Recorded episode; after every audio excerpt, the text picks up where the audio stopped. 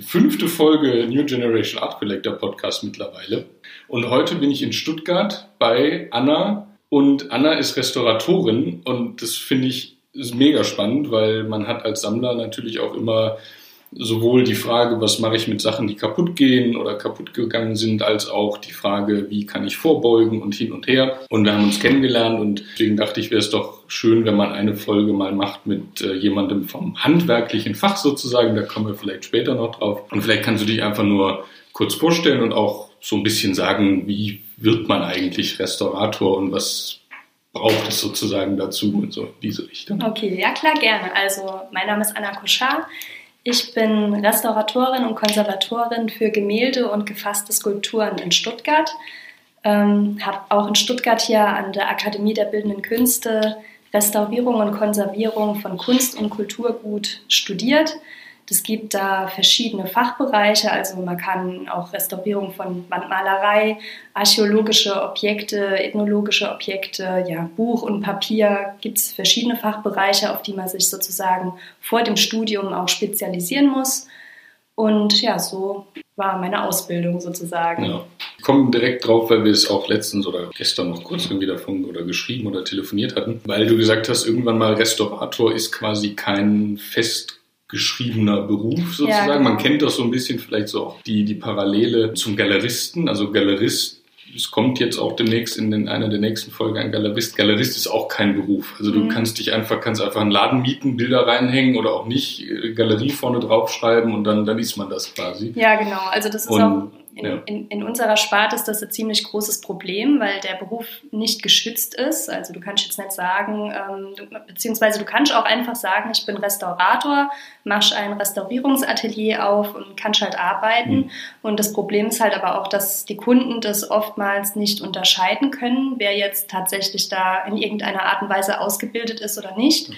Es gibt in, in, in Deutschland eben den Studiengang Konservierung und Restaurierung auch an verschiedenen FHs, wie zum Beispiel Köln, Erfurt oder auch in Dresden an der Akademie, an der Kunstakademie. Und wie gesagt, das ist halt von daher ein Problem, weil mittlerweile ja Restaurierung ein wissenschaftlicher Beruf ist oder weil du eben auch die Kenntnisse über die verschiedenen Materialien, es hat sehr viel mit äh, chemischem Wissen zu tun. Die Kunsttechnologie, also diese ganzen historischen Techniken, wenn man eben diese ganzen Kenntnisse nicht hat, ist halt ein sicherer Umgang mit der Kunst auch nicht gewährleistet. Von daher ist das eben ein großes Problem in unserem Berufsfeld, dass das kein geschützter Beruf ist. Wie, also jetzt vielleicht ganz als praktischer Tipp, wie kann ich jetzt als Sammler oder, oder auch einfach als Kunde erkennen, dass jetzt jemand äh, zumindest mal seriös, also ich will jetzt den anderen nicht unterstellen, dass ja, sie nicht klar. seriös sind, aber du irgendwann ist, glaube ich, klar, wie ich das meine. Also ja. jemand, der halt wirklich qualitativ arbeitet und auch auf dem Standard dann, dann arbeitet. Also es gibt, ähm, es gibt Möglichkeiten, zum Beispiel einmal eben, wenn die Person dann einen Hochschulabschluss hat, also Master of Arts im besten Falle, oder auch ein Diplom, Diplom-Restauratoren. Mhm. Wenn, wenn das der Fall ist, dann kann man schon mal davon ausgehen, dass die Person einfach weiß, was sie tut. Dann gibt es auch noch die Homepage des VDR, also das ist die Homepage des Verbandes der Restauratoren, restauratoren.de heißt die. Und da kann man auch Restauratoren in seiner Umgebung suchen, über die Postleitzahl oder über den Fachbereich, äh, je nachdem. Und da findet man eben auch geeignete Restauratoren. Die sind dann Mitglied im Verband sozusagen und haben dann auf jeden Fall auch schon eine gewisse Qualität. Ja. Sozusagen, wie muss ich mir das vorstellen? Also wenn ich jetzt, ich habe ein Bild und ich, also ich finde, das hat jetzt einen Riss in der Leinwand. Ja. Sowas ist irgendwas passiert oder ist einfach alt. Und ich gehe jetzt auf die Homepage, weil ich sage, okay, ich brauche jemanden und dann finde ich dich. Mhm. Und dann rufe ich dich an und sage, Hilfe, Hilfe, mein Bild ist kaputt. Und dann, also vielleicht kannst du so ein bisschen erzählen, was passiert dann, wie sind so die, die Schritte des, des Restaurators wie, oder der Alltag, was dann. Also das, ähm, das Wichtigste für mich ist eigentlich immer, dass ich mir erstmal selber ein Bild von dem Schaden sozusagen oder mhm. von der Situation, muss ja nicht immer ein Schaden sein, der Alterungssituation oder einfach dem Ist-Zustand, da muss ich mir ein Bild davon machen. Das heißt, ich muss mir das Objekt auf jeden Fall ähm, face-to-face -face anschauen. Es reicht jetzt auch nicht, ähm, wenn ich da einfach nur Bilder sehe oder so, sondern um das richtig einschätzen zu können, um was es sich handelt, muss ich das auf jeden Fall gesehen haben. Das heißt, entweder ich komme dann vorbei oder der Kunde kommt zu mir ins Atelier, bringt das Objekt mit, zeigt es mir und dann kann ich auf jeden Fall schon mal einschätzen, um was für einen großen Umfang es sich handelt, was gemacht werden muss oder was gemacht werden könnte. Genau, und dann ähm, kommt es normalerweise dann zu einem Kostenvoranschlag bzw. einem Angebot, je nachdem, wo ich dann verschiedene Variationen zum Beispiel vorschlage. Wenn man jetzt zum Beispiel nur das Minimale machen würde an deinem Riss jetzt, ja, sozusagen, ja. dann würden diese und diese und diese Schritte in Frage kommen. Wenn du jetzt aber sowieso mal das Bild wieder in einen guten, gepflegten Zustand bringen möchte, könnte man noch zusätzlich das und das machen. Also es gibt da immer so Variationsbreite mhm. von verschiedenen Dingen, die man dann macht. Und dann gehst du praktisch hin und, und machst das, wor wofür du beauftragt wirst? Ja, genau. Ich finde da dann praktisch mit dem Kunden eben die, also die Variation, die er am, am besten findet, ist mhm. ja sein Objekt, klar. Und dann beim Riss äh, geht es dann halt weiter. Da geht es dann natürlich an meine Fachqualifikation. Da muss ich dann schauen, vernähe ich den Riss, verklebe ich den Riss oder was für eine Art von Technik kommt jetzt in Frage. Im Krankenhaus, ja, genau. Es sieht auch ähnlich aus mit Mikroskop und manchmal äh, chirurgischer Nadel Frau, und so. Doktor, Frau Doktor. und genau, und ja, dann ist eben der Restaurierungsablauf dann je nachdem, wie lange der in Anspruch nimmt oder auch mhm. wie gerade die Auftragslage ist, dauert es dann so seine Zeit. Also ich würde sagen, wenn es schnell geht, dann bin ich mit einer Reinigung auch mal innerhalb von einer Woche durch und dann kann man es wieder haben. Wenn das jetzt was Größeres ist oder halt gerade ziemlich viel noch ansteht, dann kann es auch mal zwei, drei Monate ja, dauern. Klar. Genau, also auf sowas kann man sich dann einstellen. Und wie wahrscheinlich, weil ich stelle mir jetzt vor, ich habe ein Gemälde, das hängt irgendwie seit vielleicht auch ein paar Generationen irgendwie oder ein paar Jahren und das hat dann einen kleinen Schaden, den ich dann sehe. Daraufhin mhm. rufe ich dich an und, und, und so weiter. Und du holst es dann ab und merkst irgendwie hinten, es fällt bald komplett auseinander. Und, und also kommt es oft vor, dass sozusagen die Folge dessen, dass man sich jetzt irgendeine Kleinigkeit anguckt, sozusagen, dass man dann noch viel, viel mehr findet? Ja, das kommt schon vor. Also ich mhm. hatte jetzt auch ja aktuell einen Fall, das sah eigentlich gar nicht so dramatisch aus, wobei da das größere Problem war, dass das eben schon so stark vorrestauriert war. Also da gab es so viele verschiedene Phasen von Altrestaurierungen, dass man den eigentlichen Aufwand dann auch erst abschätzen konnte, als ich eigentlich schon voll zugange war, sozusagen. Und dann war es halt auch äh, schon so, dass ich dann praktisch ähm, die Sachen dann durchziehen musste, die ich da sowieso ja, schon machen konnte. Ja, das kommt öfter vor, dass man das auch vorher nicht wirklich äh, sieht und sich das dann im Laufe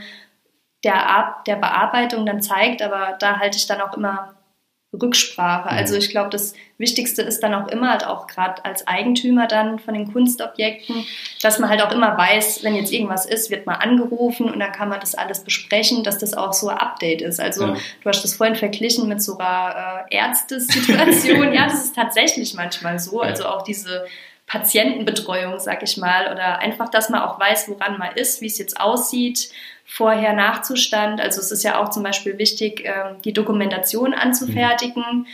Äh, der Restaurator ist eigentlich ja immer dazu verpflichtet, auch Fotos zu machen, vorher, nachher Bilder während der Restaurierung, dass man das einfach auch nachvollziehen kann und eine Dokumentation anzufertigen, auch für nachfolgende Restauratoren, dass man sieht, was für Material wurde da eingebracht, was wurde denn da gemacht. Mhm ist das reversibel? Kann man das wieder rückgängig machen oder muss man das irgendwie, jetzt, wie muss man es behandeln? Ja, und von daher ähm, ist es einfach wichtig, das immer zu kommunizieren, was da jetzt genau passiert und in welchem Ausmaß. Quasi das, was man jetzt nicht hat, wenn man sich mit sehr viel älteren Sachen beschäftigt. Genau. Weil damals einfach, also wir hatten ja auch mal darüber gesprochen bei einem Gemälde, wo einfach, ich glaube, du hast gesagt, am Ende sieben Firnisschichten übereinander und immer ja. nur nochmal drüber und nochmal drüber und dann ja, gerade halt auch im Kunstmarkt hat man halt oft die Situation, ähm, dass dann nichts gereinigt wird jetzt mhm. wirklich, sondern da wird dann halt über den, der Firnis ist dann ein bisschen matt und dann wird halt einfach nochmal drüber gefirnis, kurz vor der Auktion oder so, dass es halt nochmal schick aussieht.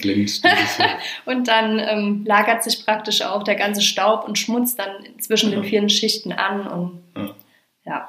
Naja, aber was mich, also was ich zum Beispiel auch spannend finde, weil wir haben es ja jetzt auch, man merkt, sobald man darüber redet, man redet immer gleich über den, den Schadensfall. Mhm. Gibt es auch Leute, die auf die zukommen und sagen, ich habe hier, ich habe hier ein Bild und ich möchte einfach, ich weiß, das kommt jetzt so langsam in das Alter, sage ich jetzt mal, ich möchte einfach so präventiv mal oder kann man überhaupt Präventivmaßnahmen übernehmen und ist das gefragt? Ja, auf jeden Fall. Also präventive Konservierung ist auch ein großer Bereich der Arbeit und auch der Ausbildung. Mhm. Also auch in manchen Studiengängen heißt der Bachelor präventiver Konservator sozusagen, ah, ja. weil es darum geht, einfach Schäden zu vermeiden, sei es jetzt durch Klimakontrolle mhm. oder sei es durch ja, Pflege sowie, sowie ähm, Abstauben oder mhm. halt Reinigung von Objekten, genau.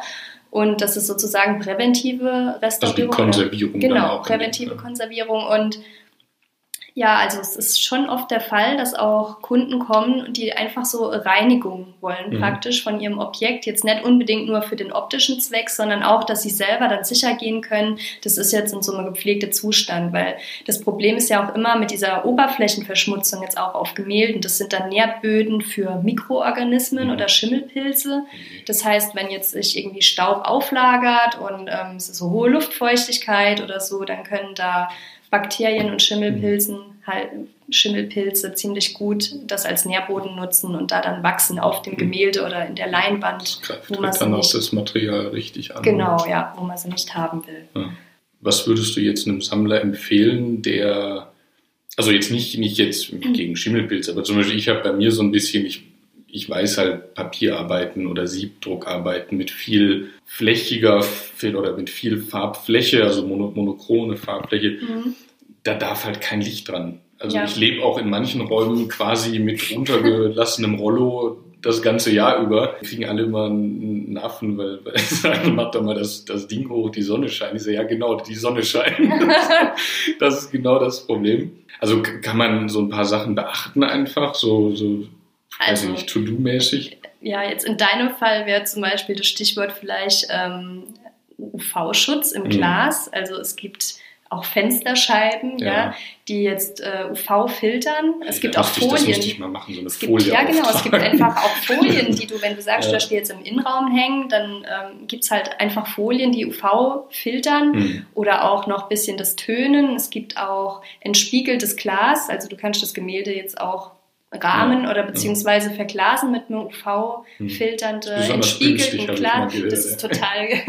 ich glaube, so ein paar tausend ist man schon ja, ich glaube, da bist du mit der Folie wahrscheinlich ja, besser, ja. besser ähm, am Start, wenn du das zu Hause jetzt machst. Ja, aber das wären jetzt so Möglichkeiten. Also auf jeden Fall ist es A und O dann eine gute Lagerung. Mhm. Einfach, dass man die Situation, in der sich die Objekte befinden, dass man die bestmöglich optimiert. Also sei es jetzt vom Klima, die Luftfeuchtigkeit einfach bei 50 Prozent einstellen. Mhm. Ähm, die Temperatur immer ungefähr gleich, so am besten halt natürlich bei 18 bis 20 Grad. Also wenn man einfach so diese Museumsbedingungen zu Hause ja, schafft. Nein, wenn man einfach versucht, äh, es reicht schon, das Klima konstant zu halten. Mhm. Es muss noch nicht mal jetzt so sein, dass man genau diese Werte unbedingt einhält, aber wenn man jetzt schon nicht ständig Schwankungen hat oder das Gemälde jetzt nicht genau über die Heizung hängt, mhm. dass es dann im Winter immer diese Heizperiode mhm totale Breitseite abbekommt, dann hilft es auch schon ungemein. Ja. Also einfach darauf achten, dass man vielleicht jetzt wie Museum, das kriegt jetzt, nee, kriegen jetzt die meisten, aber einfach gucken, dass es konstant und wahrscheinlich, also ich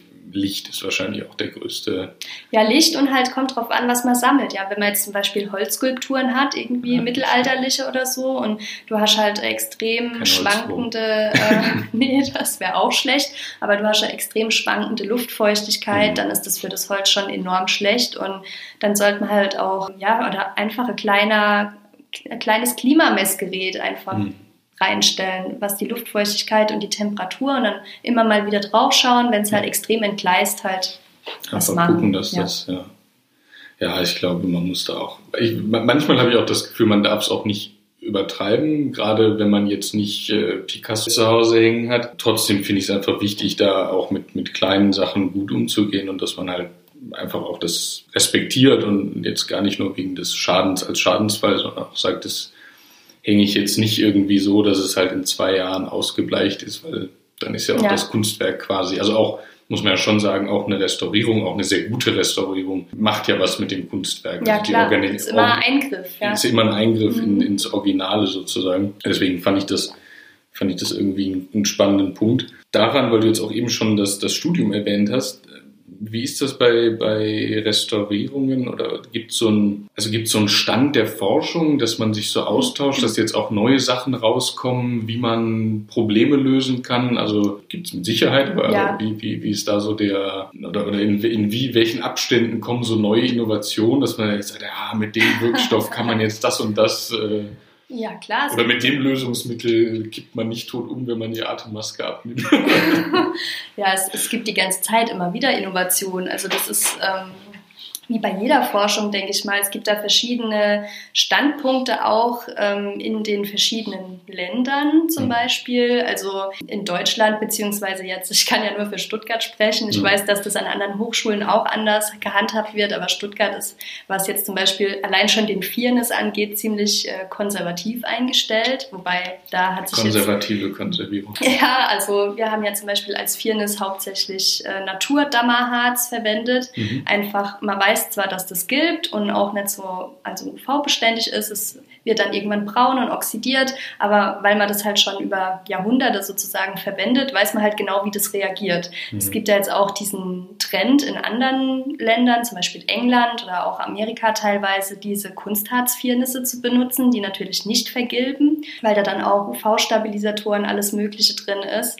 Aber man weiß halt auch, also es heißt immer, die bleiben sehr löslich, aber letzten Endes. Man, äh, man hat halt keinen. Hat man jetzt nicht wirklich so, ja. außer jetzt in einer Vitrine, wo man jetzt die Alterung mhm. simuliert, mhm. hat man jetzt nicht die tatsächlichen Ergebnisse und deshalb ja. ist es dann immer so ein bisschen schwierig einzuschätzen. Und da gibt es schon definitiv Trends und auch ja, halt Forschungsschwerpunkte von verschiedenen ähm, Menschen, die dann neue Reinigungsmethoden rausbringen oder dann auch immer mal wieder neue Materialien. Auch aus der Lebensmittelindustrie gibt es da immer mal wieder Sachen, die da dann plötzlich für die Restaurierung benutzt werden, irgendwelche Verdickungsmittel oder so. Also das ist ja, das ist im stetigen Weiterentwickeln und deshalb ist es ja auch so wichtig sozusagen, dass es halt in der Restaurierung immer diese groben Anhaltspunkte gibt. Also es gibt ja diese Charta von Venedig, da ist praktisch, ähm, das sind so diese Grundhandlungsprinzipien vom Restaurator festgehalten. Und da steht halt auch drin.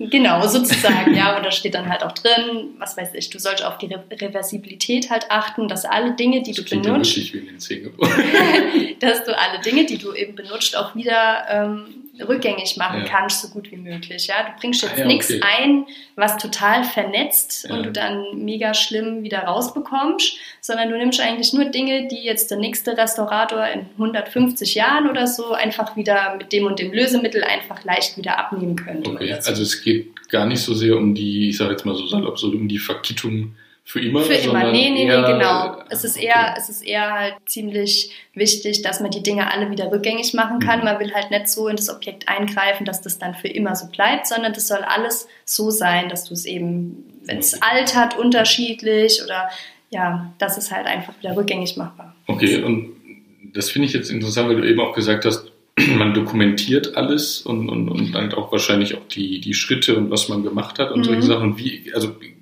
das kriegt aber nicht dann der, der Kunde am doch, Ende. Doch, doch, doch. auch, okay. Ja, also der bekommt die Dokumentation. Genau, das ist dann mhm. sozusagen für sein Objekt ähm, einfach für ihn selbst erstmal, dass er sieht, was halt alles gemacht wurde, aber auch vor allem für die Nachwelt und auch den nächsten Restaurator oder so, dass man einfach dann immer weiß, was halt eben gemacht wurde. Ja, also mhm. das sind, was weiß ich, Kartierungen drin, dass man zum Beispiel dann mit einem Computerprogramm oder auch ohne kann man dann äh, auf Bilder einzeichnen. An der Stelle habe ich gefestigt mhm. oder hier war der Riss oder hier ist das und das passiert, dass man das einmal halt örtlich beschreiben kann auf dem Bild oder dass man halt dann halt auch ja immer wieder diese Zwischenzustandsbilder macht, dass man einfach sieht, wie es vorher aussah, wie es hinterher aussah und ja, dass man das einfach sieht, was da dran eben passiert ist. Das wird ja auch Teil von der Geschichte des Objekts sozusagen, die Restaurierung. Und das muss man auf jeden Fall ähm, eben festhalten. Ja.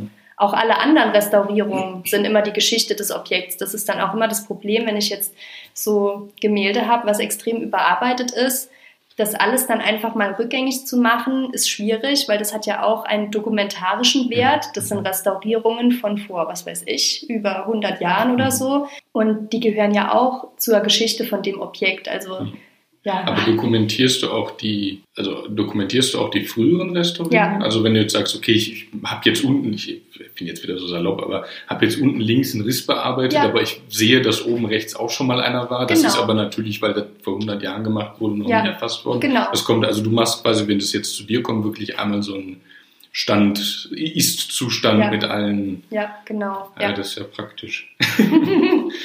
weil du eben, oder weil du jetzt gerade auch die Computerprogramme angesprochen hast, wie würdest du sagen, ist so das Verhältnis aus, man, also auch jetzt in Bezug auf den, den etwas konservativeren Naturharzfirnis, wie ist so die, die Mischung aus oder das Verhältnis zwischen, man, man muss natürlich neue Techniken irgendwie nehmen, aber man muss vielleicht auch an manchen Stellen einfach auf bewährten, vielleicht in Anführungszeichen veralteten, aber guten Techniken einfach auch mal beharren und sagen, das funktioniert halt so, das funktioniert wunderbar, das tut dem Gemälde gut und es würde jetzt keinen Sinn machen, da mit irgendwelchen neuen Techniken ranzugehen.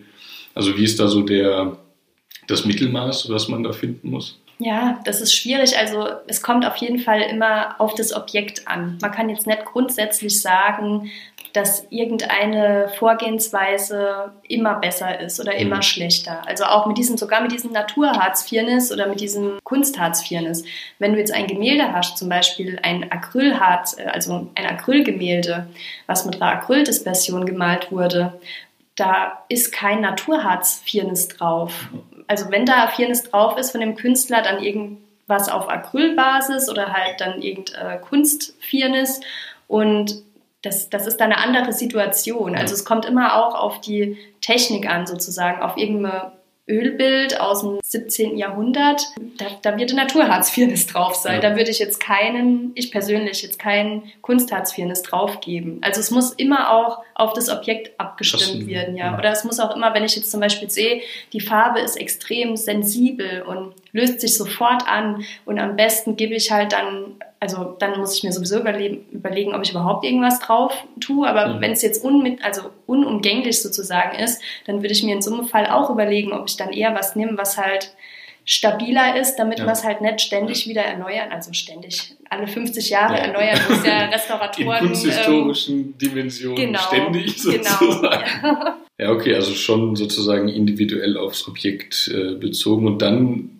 also habe ich jetzt auch richtig verstanden, man, man bleibt eher an der Technik des Objekts, als Richtig. jetzt da irgendwie neu Genau. irgendwas Innovatives drauf zu buttern. ja. Ja. Und wie ist das, wenn ich jetzt, also weil das sieht man ja, was heißt häufig, aber das sieht man auch, dass irgendwo die Farbe einfach abblättert. Also man, das kennt man ja, jedes alte Gemälde hat ja diese Krakelelen, das ist halt, weil die Leinwand irgendwie sich bewegt und dann bricht die, bricht die Farbe auf. Ich hoffe, ich sage das jetzt. ja, das. Skeptisch. Nein, nein.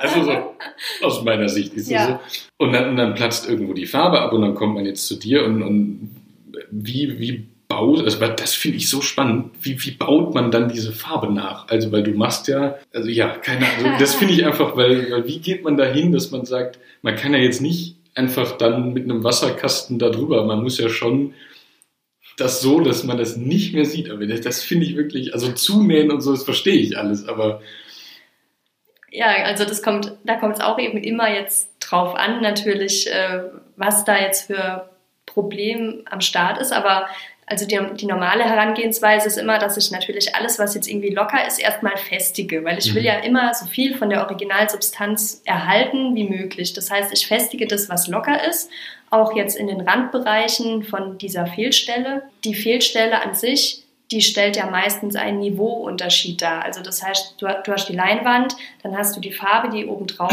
liegt und in dem Bereich, wo die Farbe jetzt fehlt, ist ja sozusagen ein Niveauunterschied, also wie so ein kleines Loch, ja. Und das fülle ich dann erstmal auf, um dieses Niveau wieder anzugleichen. Das, da nehme ich dann irgendeine Art von Kittmasse Mhm.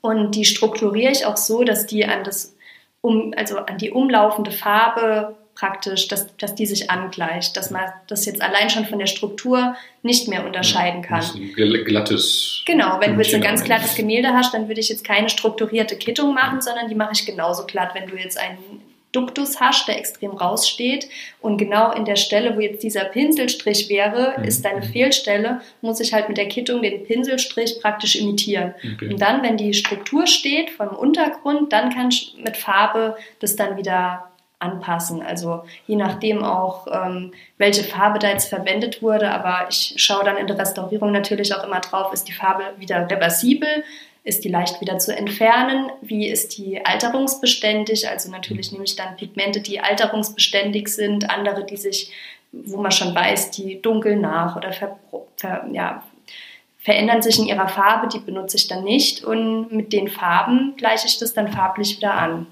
Und jetzt sagst du, du gleichst das farblich an, du, du, aber du siehst dann, wenn das passt. Ja.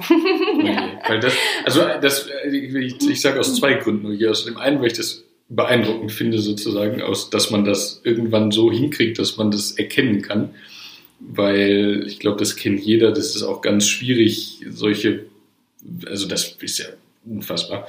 Und auf der anderen Seite sage ich, oh je, weil ich mich da reinversetzen ein bisschen kann, weil du wahrscheinlich mit deinem geschulten Auge, da wo jeder andere sagen würde, ja, passt doch, gehst du wahrscheinlich nochmal fünfmal drüber ich kenne das deswegen, weil ich habe während meines Studiums äh, in, in Galerien mal ausgeholfen, wenn es da ums Bilder aufhängen ging und dann um, ob die Bilder im Wasser sind. Also, also gerade ja. mit der Wasserwahl gerade hängen. Und das war jedes Mal ein, also, weil man einfach, dann, man will es ja so perfekt machen, dass es halt, oder die Abstände oder was auch immer.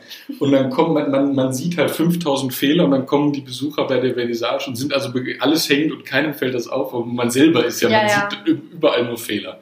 Also wo ist so der, oder hast du das auch, dass du irgendwann sagst, okay, ich weiß jetzt, dass man das nicht mehr sieht, aber ich ja, sehe das also ich, ich sehe es sowieso ja immer, weil ich weiß dann auch genau halt, wo die Stelle ist und was da gemacht wurde. Und ich natürlich. Ich würde gerne mit dir durchs Museum gehen. Einfach nur mal so einmal alles sich angucken.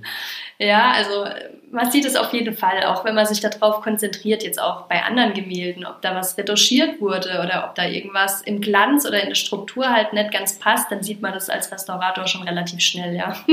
Und man hat auch selbst dann die, der höchste Anspruch natürlich ja, ja. an sich, ja, dem man dann irgendwie versucht, gerecht zu werden. Es gibt schon einen Punkt, an dem man dann immer sagen muss, so, und jetzt lasse ich es, aber nicht mhm. aufgrund von, ähm, ja, alles, äh, das passt jetzt irgendwie schon, sondern eher, weil manchmal, wenn man dann immer noch weiter fummelt, wird es dann wieder schlimmer ja. Besser. Zu gut ist genau. der von gut, Und deshalb gibt es schon manchen, manchmal so Absprungpunkt, ja. an dem man es dann einfach bleiben lassen muss. Ja. Okay.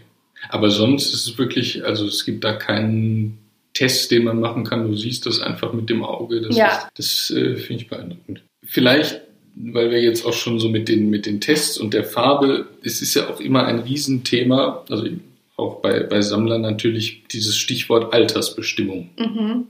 Wir bleiben erstmal bei Altersbestimmung. Daran offensichtlich schließt sich die Frage nach Fälschungen an. Aber erstmal die Altersbestimmung. Mhm. Weil man natürlich, also ich äh, bin ja, ich bin Kunsthistoriker und ich kann natürlich mit meinen Mitteln eine Menge machen. Nein. Nur mein, genau. genau. Aber du kannst natürlich mit deinen Mitteln, also ich kann halt äh, ich könnte jetzt eine Art von Gutachten schreiben, ich kann das dann einschätzen anhand der, der Ikonografie und der Ikonologie und der, der, was auch immer, Gebrauchsspuren. Es gibt auch Kunsthistoriker, die können äh, Hände scheiden, also das heißt, die können sozusagen an einem Bild, ist oft bei, bei Altmeistergemälden so, dass halt große Bilder von mehreren Leuten gemalt wurden, der Meister mit seinen Schülern, die können sogar die, die, die, also wer hat jetzt was gemalt, das sieht man dann so am, am Duktus oder was auch immer. Aber bei mir, bei, ja, du lachst schon, ich weiß. Trotzdem erkläre ich es einmal kurz. Äh, bei mir basiert natürlich alles auf dem, was ich sehe. Also es, es geht um das Motiv und so weiter und so weiter. Aber bei dir kommt natürlich dann einfach, und das muss ich auch, das erkenne ich auch neidlos an, bei dir kommt dann natürlich sozusagen der, der Real Stuff, dass du halt hingehst und sagst, äh, so, das ist jetzt von dann und dann, weil dieses und jenes. Und also mhm. wie, wie funktioniert das? Man, man weiß, das wird so mit Proben gemacht, aber wie ist so der.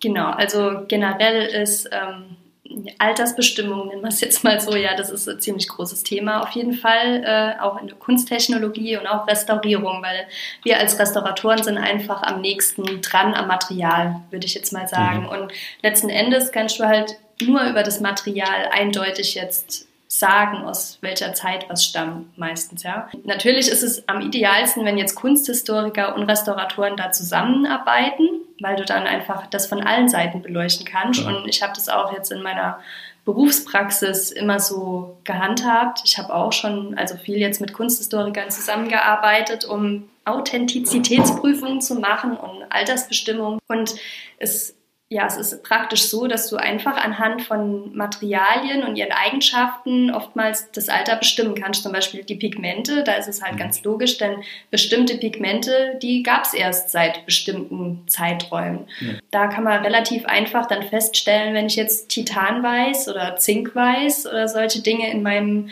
Gemälde habe, dann weiß ich jetzt schon mal nicht, dass das aus dem Mittelalter stammen könnte. Also es gibt natürlich auch immer andere Verbindungen, die dann in ursprünglicher Form ähnlich vorkommen, aber auf jeden Fall ähm, kann man sowas dann recht schnell ausschließen oder auch, was weiß ich, Baumwollfasern dann an irgendeinem mittelalterlichen Objekt als Unterklebung eher unwahrscheinlich. Mhm. mhm. Und solche Sachen kann man eigentlich relativ schnell und einfach schon klären. Also in der Restaurierung arbeitet man ziemlich viel mit einem Polarisationsmikroskop, wo man eben Fasern und Pigmente bestimmen kann. Und je nachdem, wie viel man sich damit beschäftigt und wie geübt man da drin ist, ist es auch meistens eine ziemlich gute Möglichkeit, das so zu, schon zu machen. Und ansonsten gibt es halt sowas wie Rasterelektronenmikroskopie, Raman-Spektroskopie. Also das, das klingt schon so nach Physik. ziemlich genau. Es gibt da ziemlich viele ähm, Möglichkeiten oder C14-Analyse zum ja, Beispiel so eine. Ja, genau. Dendrochronologie. genau, Dendrochronologie ja. C14. Damit kann ich, glaube ich, sogar Metall machen. Ich kenne es jetzt äh, hauptsächlich von Für Holz. Holz ist das denn? Genau. Ja, das ist halt ein Verfahren, wo dann auch Kohlenstoff, ich glaube, anhand von seinem seinem Zerfall, fragt mich nicht, ja, aber es ist jedenfalls ein Verfahren, wo man das Alter dann von dem Material ziemlich ja. genau bestimmen kann und da dann auch sagen kann, ist das jetzt echt romanisch oder ist es irgendwie ja. eher aus dem 20. Jahrhundert, ja. Also das kenne ich tatsächlich, äh, kenne ich von, von den Bauhistorikern. Mhm. Äh, dass man, also, weil man da, oh Gott, darf jetzt nichts Falsches sagen, mein Prof, der köpft mich, weil man da bei Holz zumindest irgendwie quasi rekonstruieren kann. An, anhand des, des, des Holz kann man quasi das ist auch ganz verrückt. Man kann an, am Holzbalken rekonstruieren, wie viel Jahresringe der Baum am Ende hatte. Ja, und bei, dann den, genau, bei kann, Dendrochronologie. Genau, ja. genau. Und dann kann man irgendwie daraus rekonstruieren, wann der gefällt wurde. Also es ist so, und dann weiß man, wann der ungefähr verbaut wurde. Ja, genau. Also das sind natürlich dann auch alles nur so, wie sagt man, also es gibt halt natürlich Tabellen, wo man das mhm. dann einordnen kann und dann kann man das nach einer gewissen Wahrscheinlichkeit da dann einsortieren. Und es hat auch manche Voraussetzungen, zum Beispiel, dass du einen Holzkern irgendwo mhm. hast oder halt ziemlich nah am Kern dran bist, damit du weißt überhaupt genau, wo fangen denn deine Jahrringe überhaupt an. Wenn du mhm. jetzt irgendein Stück Splintholz hast, wo du jetzt nur irgendwelche Jahrringe hast und die sind alle angeschnitten, du weißt jetzt gar nicht genau, hm, wie viel gibt es denn da noch nach außen, wie viel gibt es denn da noch nach innen, könnte jetzt noch ewig so weitergehen. Da ist schon mein, dann, mein Wissen schon am Ende.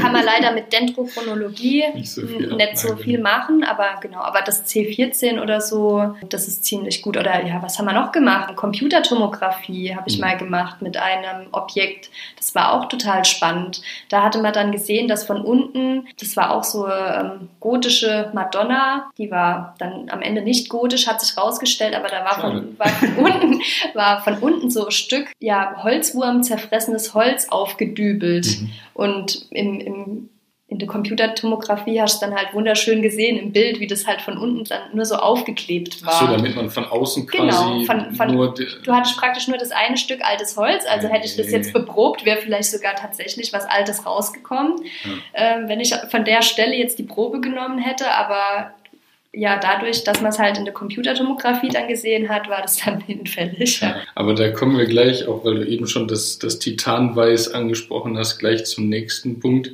Oder vielleicht davor kurz, äh, wie kommt das vor, dass Leute sozusagen gar nicht eine Restaurierung haben wollen, sondern einfach nur ja, quasi ja. Nachweis? Ja. Über, ja, das kommt auch vor, klar. Das ist sogar, ja, ziemlich häufig, mhm. dass da einfach die Frage besteht, wie alt ist es denn jetzt? Weil das wurde dann irgendwo ersteigert oder wurde irgendwo erworben ohne Provenienz, ohne tatsächliches Wissen, um was es sich jetzt handelt. Und oftmals sind ja dann auch die Leute irgendwie Feuer und Flamme, weil es dann ja. nach was aussieht und die dann denken, ja, super, jetzt habe ich da was ganz Altes irgendwie äh, in meiner Sammlung.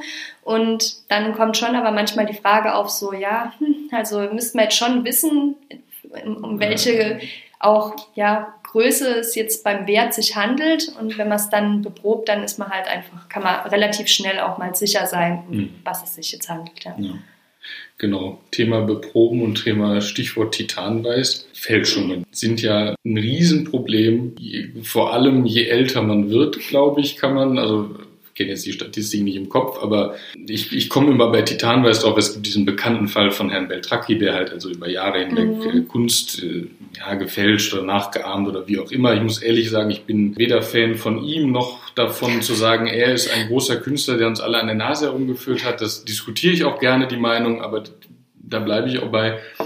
Aber er wurde eben am Ende überführt, weil bei einem Gemälde Proben genommen wurden und es wurde Titanweiß verwendet und dann konnte man halt eben sagen, Titanweiß ist irgendwie erst 1900, das weißt du jetzt wahrscheinlich wieder genau besser als ich, aber wurde halt erst dann und dann erfunden, also kann das Gemälde nicht von da gewesen sein. Ja. Ja, also wie, ja, das ist jetzt keine, ist jetzt keine direkte Frage, aber wie, wie würdest du sozusagen das einschätzen? Wann sollte man das machen und, und, und wie sind da die Methoden, wie genau ist das? Weil ich habe zum Beispiel auch irgendwo, oder hat mal irgendwo hieß es dann, dass teilweise auch Fälscher dann am Rand mit Originalfarbe arbeiten, diese auf dem, also die man halt sich irgendwo organisiert oder von alten Gemälden abnimmt, weil er am Rand mhm. die Proben, also es ist halt so ein Riesenfeld.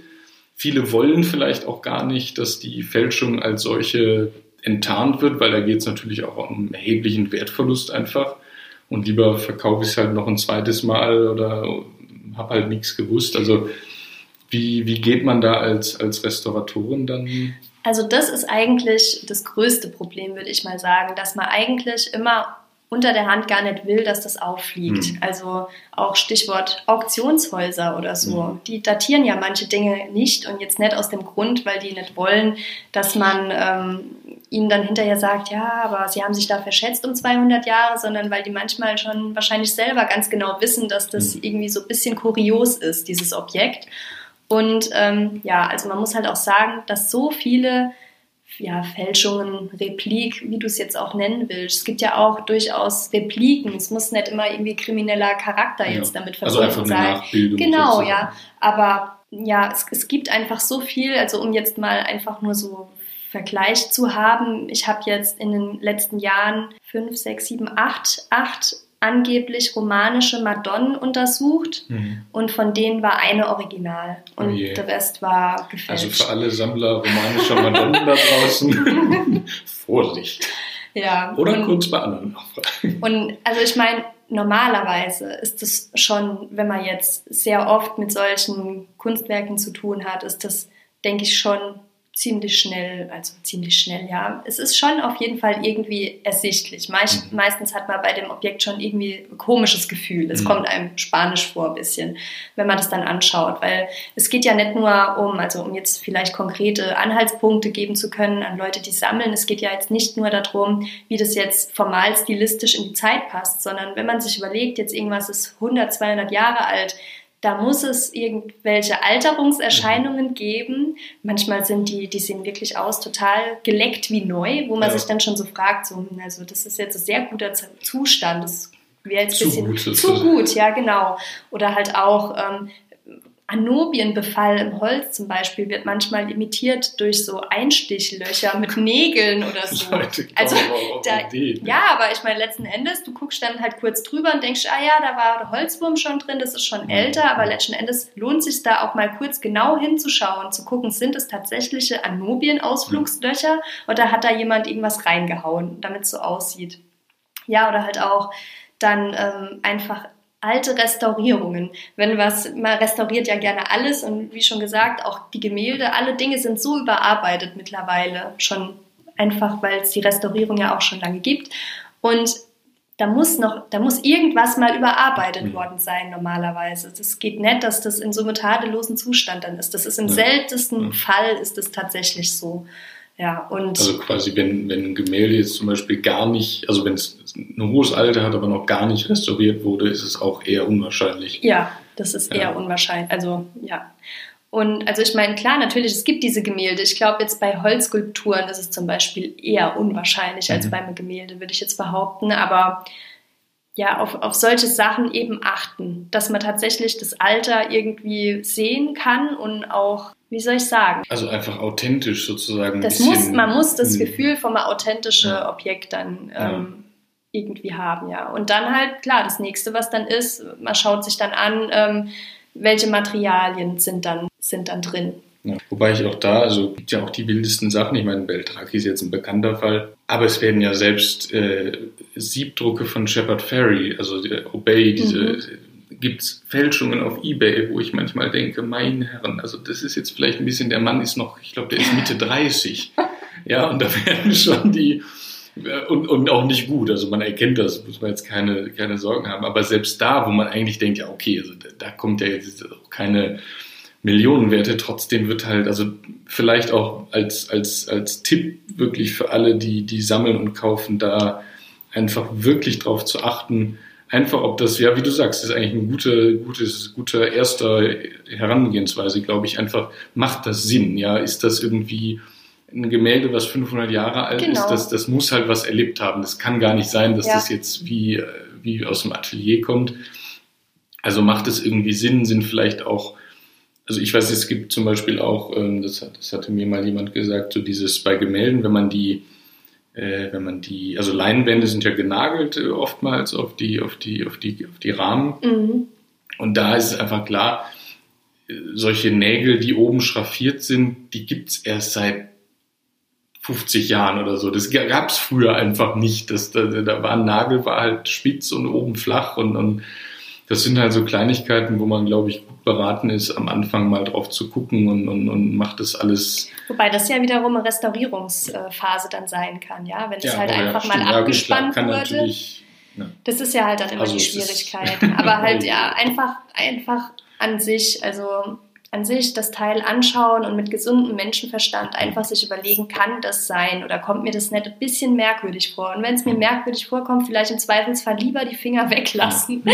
als dann äh, da Geld in die Hand zu nehmen und das zu erwerben. Ja. Und wie ist das? Also kommt das auch also man, Fälschung ist immer so ein Wort, da unterstellt man auch der Handel mit Fälschungen, da wird immer jedem gleich unterstellt, ein Krimineller zu ja. sein, was natürlich auch bei Fälschern in der Regel stimmt, aber es kann ja wirklich passieren, dass man einfach äh, unaufmerksam war, ist natürlich eine Frage der Sorgfaltspflicht. Aber was ist, wenn jetzt zu dir bringt jemand ein Bild und möchte da vielleicht einen Schaden behoben haben und dann merkst du aber so, hm, also das 1870er Gemälde ist, passt, nicht, ja. passt, jetzt nicht. Mhm. Also bist du dann, ist man offen damit oder wie ist da so die, die Herangehensweise? Also ich würde es auf jeden Fall immer sagen. Mhm. Ich würde immer sagen, wenn ich irgendwie merke, so das kommt mir jetzt. Ich meine, du kannst ja nichts dafür. Merkwürdig.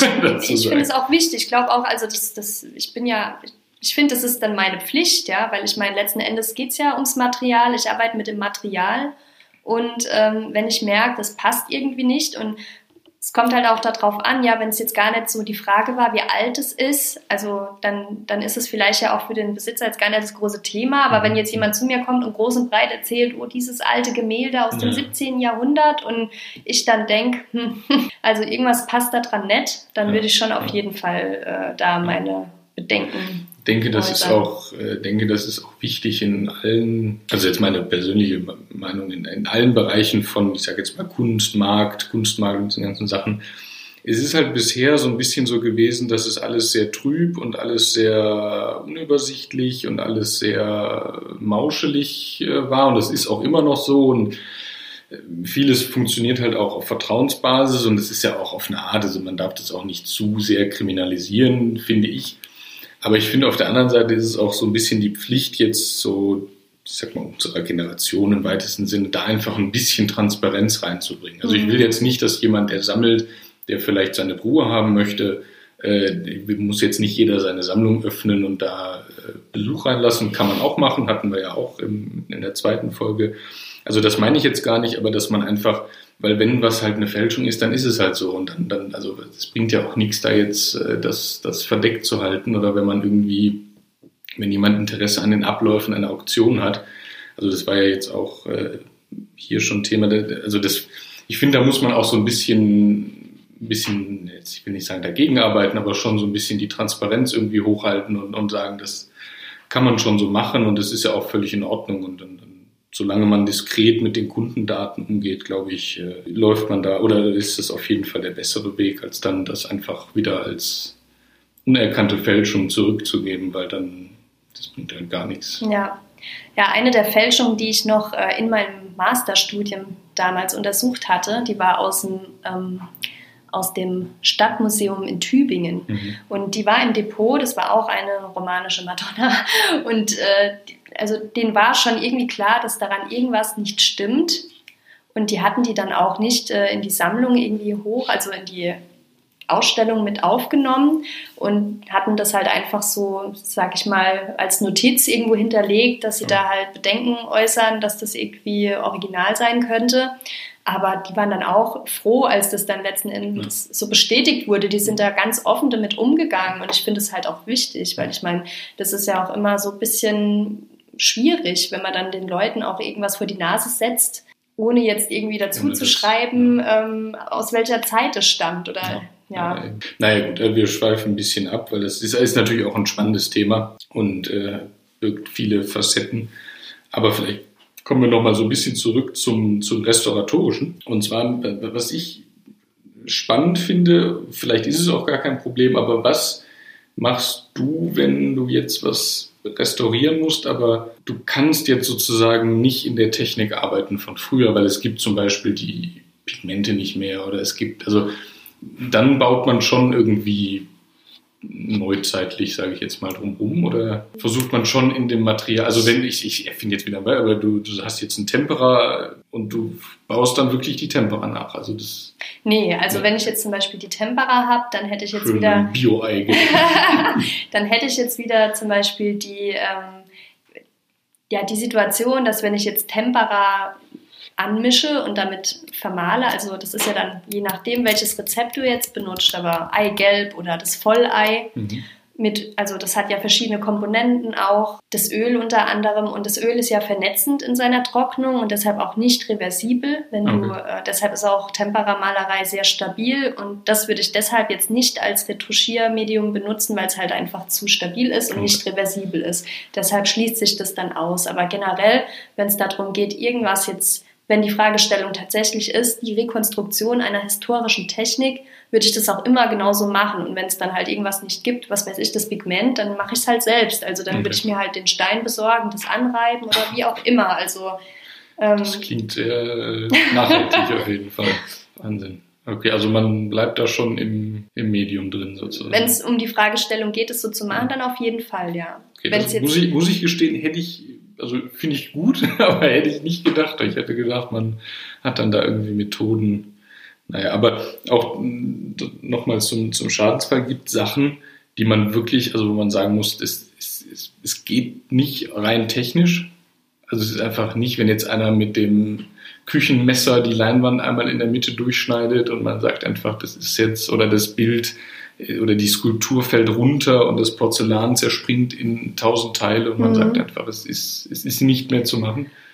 Ja, das ist natürlich immer, also jetzt halt auch gerade als selbstständiger Restaurator im Museum oder in der Forschung ist das da wieder was anderes, wenn man halt einfach die Zeit hat, mhm. sozusagen. Mhm. Ja, wenn, wenn, ich bin ja auch abhängig sozusagen von der finanziellen Spanne des Kundens ja. dann, der irgendwie mhm. sagt, das ist jetzt für mich, ähm, das lohnt sich nicht zum Beispiel. Ja. Da muss man dann irgendwelche Kompromisse. Also du meinst abhängig, ob du den Auftrag genau. dann ausführst. Genau, oder? ob das dann so ist, aber also generell kann man, kann man eigentlich immer was machen, würde ich mhm. mal behaupten. Und in Fällen, wo man dann, ja, also man hat es zum Beispiel ganz oft in der Kirche, weiß jetzt nicht, ob das ein blödes Beispiel ist, aber in der Kirche hat man es ganz oft so, dass wenn dann irgendwelche Skulpturen wenn der halbe Arm fehlt oder so. Und die Kirche mhm. möchte dann aber, dass die Skulptur wieder als Ganzes sozusagen in der Kirche ist, weil es ja halt auch angebetet wird von den Gläubigen ja, ja. und so, ne? Und halt noch genutzt wird sozusagen. Dann muss da alles oftmals komplett sein. Und ich als Restaurator wird jetzt aber jetzt nicht unbedingt mhm. ähm, überall also, immer alles rekonstruieren ja. oder so. Und,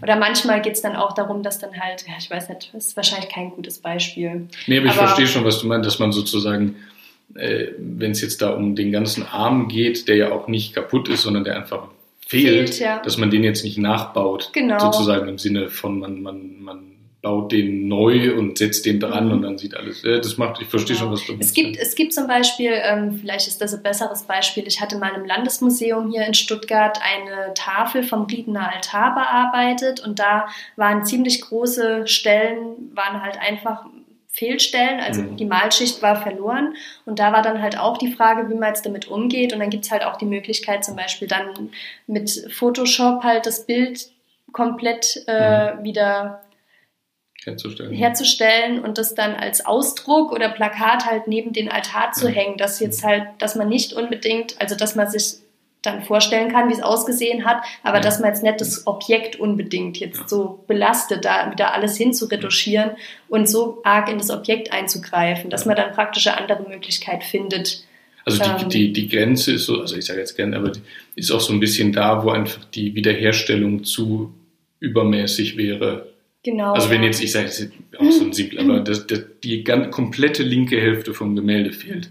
Mhm. Du würdest halt jetzt nicht die ja, das ist halt ja, okay, ja, du sprichst schon die richtigen Themen an, weil Nein, genau, ich, ich das sind, also, genau das sind halt immer so die Schwierigkeiten. Ja. ja. es gibt da halt auch wieder verschiedene Herangehensweisen. Es gibt die Herangehensweise, dass du ähm, dass du dann zum Beispiel eine neutrale Retusche oder halt, dass du dann die ganzen Fehlstelle in einen neutralen Ton einfärbst, mhm. sodass du als Betrachter, also es geht ja auch immer darum, vor allem beim Gemälde, dass das ablesbar ist, mhm. dieses Objekt, ja. Und wenn du jetzt eine Darstellung hast, wo die Hälfte vom Gesicht fehlt, ist das natürlich schon eine enorme Einschränkung, wenn du das dann anschaust. Und dann kannst du halt verschiedene Variationen dann, du kannst zum Beispiel das alles in einem neutralen Farbton eintönen, dass du praktisch als Betrachter nicht gestört bist von dieser riesigen Fehlstelle, sondern ja. dann dein Blick nur auf das gerichtet ist, was erhalten ist. Du kannst natürlich aber halt auch, vor allem bei Gemälden wird es schon öfter gemacht, voll retuschieren und das alles rekonstruieren, was halt fehlt. Das kannst du auch machen.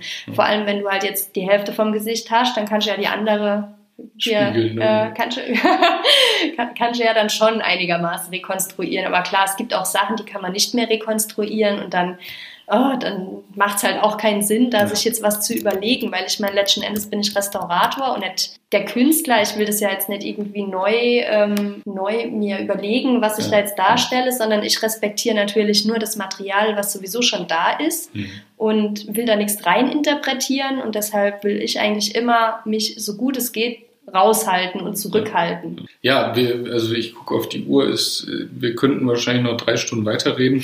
Äh, wir kommen trotzdem langsam so ein bisschen zum Schluss. Vielleicht noch eine, weil mich das einfach das interessiert mich als Sammler einfach. Ich habe zum Beispiel das Problem, ich habe Sachen, nee, anders. Ich habe Sachen nicht gekauft, weil ich weiß, die Restaurierung einer gewissen Sache würde den tatsächlichen Wert, also wirklich um ein Vielfaches. Ich bin da eigentlich nicht jetzt, ich bin nicht kleinlich, aber wo es, also da ging es um, um eine kleine Papierarbeit und die hatte eine Verfärbung, also wirklich so ein, so ein Punkt irgendwie, mhm. der da und ich weiß, ich habe die Restaurierung hätte ein Vielfaches dessen gekostet, was das sozusagen, ja, das klingt jetzt so, als würde ich nur auf den Wert gucken. Nee, nee, ich verstehe das schon. Und, und, und wo? Wenn, die Rest, wenn der Wert der Restaurierung den Wert des Objektes übersteigt. Ja, nicht, nicht jetzt, wenn das jetzt drei Euro, aber wenn es wirklich ja, ja. 200 zu 5000 Euro, ja. also war es jetzt nicht, aber ja, so. Ja, ja, ich verstehe. Und, und wo, hast du auch so, dass man einfach sagt, da kommt jetzt jemand mit dem Bild von seiner Tante und hätte das gerne restauriert und das würde aber weiß ich nicht, 1000 Euro kosten, weil da muss man das und das und das und das und das. Und dass man einfach sagt, so, ja, oder ist man da, also ich, ich finde es auch völlig legitim, wenn man als Selbstständige sagt, ja. nee, so ist es nicht. Aber ich muss sagen, also ich finde es immer so ein bisschen schwierig. Ja, das ist wahrscheinlich auch so das Problem, was ich immer so mit Kunsthistorikern habe. aber, aber, so, also der Wert von einem Kunstobjekt, ja, da, da muss ja. man jetzt sich ja drüber streiten, wo liegt jetzt der Wert, wie hoch ist dieser Wert und halt auch immer dieses, ja, wie viel ist das jetzt wert? Ich finde es schwierig, weil du hast ja verschiedene Arten von Wert. Wenn jetzt jemand sagt, das ist halt irgendwie, das, das hat mal mein Onkel gemalt vor 80 Jahren, aber ich lieb halt den und habe das jetzt vererbt bekommen und der ist gestorben und ich will mich darum kümmern, dann kann es dir halt auch egal sein, wenn jetzt halt mal die Reinigung irgendwie 500 Euro kostet, ja, dann ist das auf jeden Fall was, was man dann investieren kann. Genauso, wenn du jetzt was dieses Papier ähm, dieses Papierobjekt gekauft hättest und, und, und hättest dann irgendwie geschaut. Ich meine, manchmal gibt es ja auch, wenn du dann den Restaurator zum Beispiel ansprichst und dann sagst ja, was wäre jetzt denn, so wie ich jetzt vorhin gesagt habe, die minimalste Variante, was man jetzt machen könnte und so.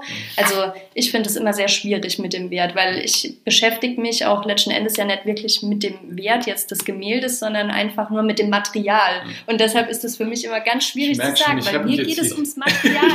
ich habe mich jetzt hier hingestellt wie der der absolut geizige Sammler. Nein, ich kann das auf jeden Fall nachvollziehen und die Frage kommt ja auch immer ja, wieder. Also, also, egal, ja, ganz viele Leute sind schon auf mich zugekommen, ja, ich habe jetzt das und das, ja, ist es jetzt wert, das zu restaurieren? Ja, also, ob es dir das wert ist, das ja. muss halt, das musst du wissen, das kann ich dir nicht sagen. Ja, ich kann dir nur sagen, wenn ich es jetzt mache, kostet es so viel. Aber halt wertvoll ist es immer, wenn du irgendwie ein Objekt hast, wo du der Meinung bist, dass das dass, dass, dass das verdient einfach. Erhaltenswert. Das finde ich eine sehr gute Antwort, sozusagen, dass du ein, also auch aus deiner Sicht nur sagen kannst, ja, gefällt mir. Wir kommen zum Schluss. Okay. Also ich habe zwar noch, wir machen noch eine zweite, ich habe noch tausend Fragen. Egal. Ich mache immer am Ende so drei Fragen, die man re relativ kurz, nicht in einem Wort, aber so einfach knackig okay. sozusagen äh, beantworten kann. Und die erste Frage ist immer, die Empfehlung nach einer Literatur, das kann sowohl ein, ein Genre von Literatur sein, also Zeitschrift, Katalog, mhm. keine Ahnung, oder ein bestimmtes, ein Buch oder was auch immer und äh, ja. Also was jetzt Restaurierung betrifft, das ist echt schwierig. Also es gibt natürlich jetzt sowas wie die Zeitschrift äh, Restauro zum Beispiel, die dann einfach immer mal wieder Überblicke über verschiedene Restaurierungsprojekte gibt, wobei das auch schon zu speziell sein kann. Ja, also also was ich zum Beispiel, wenn ich das einstreuen darf, sehr spannend finde, so für mich als Laie, sage ich jetzt mal, es gibt mhm. von der Kulturstiftung die Länder, die Ars pro Toto. Mhm. Und die, also es ist so eine Zeitschrift, die ist auch kostenlos und da machen die immer so über neue Ankäufe und, und aber eben auch über restaurierungsbedürftige Dinge, weil man kann dann auch Geld spenden. Mhm. Und das finde ich zum Beispiel spannend. Okay, doch, ich habe einen Tipp. Okay. Also und zwar ich, ich, bin, ich bemühe mich ja auch ziemlich um Denkmalschutz und bin auch bei der Deutschen Stiftung. sehr gut. Ich dachte, das ist die sehr gute Antwort. Nein, gefällt mir. Und, und bin ja auch bei der Deutschen Stiftung Denkmalschutz ehrenamtlich tätig. Und da gibt es eine Zeitschrift ja. und die heißt Monumente. Monumente ja. Genau. Und diese Zeitschrift, die ist wirklich lesenswert, weil da geht es nicht nur jetzt um irgendwelche Kunst- und Kulturobjekte, sondern halt auch um die Erhaltung und Pflege deren und ja, da kann ich jetzt vielleicht an der Stelle ein bisschen Werbung sehr, für machen. Absolut. Auf jeden Fall sehr gerne lesen, gutes Ding. Auf jeden Fall auch sich da informieren, auch die, die Organisation, das ist sehr ordentlich. Zweite Frage, und da würde ich jetzt ähm, ein bisschen abweichen sozusagen. Normalerweise, ich sage das trotzdem, ist es immer die Frage nach einer Ausstellungsempfehlung oder einem Museum, einer Institution, die man empfehlen kann. Ich würde es aber jetzt einfach, weil ich es spannend finde, umändern, spontan in, was war dein kuriosester Auftrag? mein kuriosester Auftrag? Ja, wo du so gedacht hast, so, okay. Ohne jetzt Namen und irgendwas. Ich will jetzt auch keinen. Okay, also ähm, kuriosester Auftrag. Also ich finde die Plastikeimer da, finde ich relativ kurios. Die Plastikeimer, ja, ja, Also da hatten wir im Vorgespräch drüber gesprochen. Die sind relativ kurios, aber also ich glaube, der kurioseste Auftrag war eigentlich gar kein Auftrag, sondern das war vielmehr äh, eine ganz merkwürdige Art von, von Arbeits Angebot. Und zwar war das, da war ich auf der Messe Sindelfingen und dann, und dann kam jemand und hat mich dann auf der Messe Sindelfingen darauf hingewiesen, dass ich ja äh, als Restauratorin viel mit Lösemitteln zu tun habe und dass er da ganz hervorragende biologische Pillchen hätte, die eben für die Gesundheit sehr zuträglich sind. Wenn man damit arbeitet. Wenn man damit arbeitet, mit so Lösemitteln so und kleine so. weiße Genau, und, und, und, der, ja, und der hat gemeint, dass, dass das ja super wäre und er hat mich dann tatsächlich nach dieser Messe noch irgendwie dreimal versucht zu kontaktieren, äh, ob ich mich nett mit ihm treffe, um jetzt über unsere Zusammenarbeit zu sprechen, was diese, okay. was diese Kügelchen angeht. Also von daher habe ich da jetzt eigentlich gar keine. Okay, das lasse ich aber durchgehen. das ist sehr kurios. Und letzte Frage, abschließende Frage und äh, wie würdest du einen Sammler definieren? Weil du hast ja viel mit Sammlern zu tun. Und mhm. was ist so für dich der... Also ein Sammler, das ist jemand, der einen Narren gefressen hat an irgendeiner bestimmten Art von Epoche oder Darstellung oder Künstler und ja, der, der, einfach dafür Herzblut entwickelt hat und deshalb sich gern mit diesen Dingen umgibt und das seine Freude und Lebensqualität steigert, wenn er das um sich haben kann oder wenn er sagen kann, ich besitze jetzt einen, was weiß ich, silbernen Aschenbecher. Hm. Okay, sehr cool.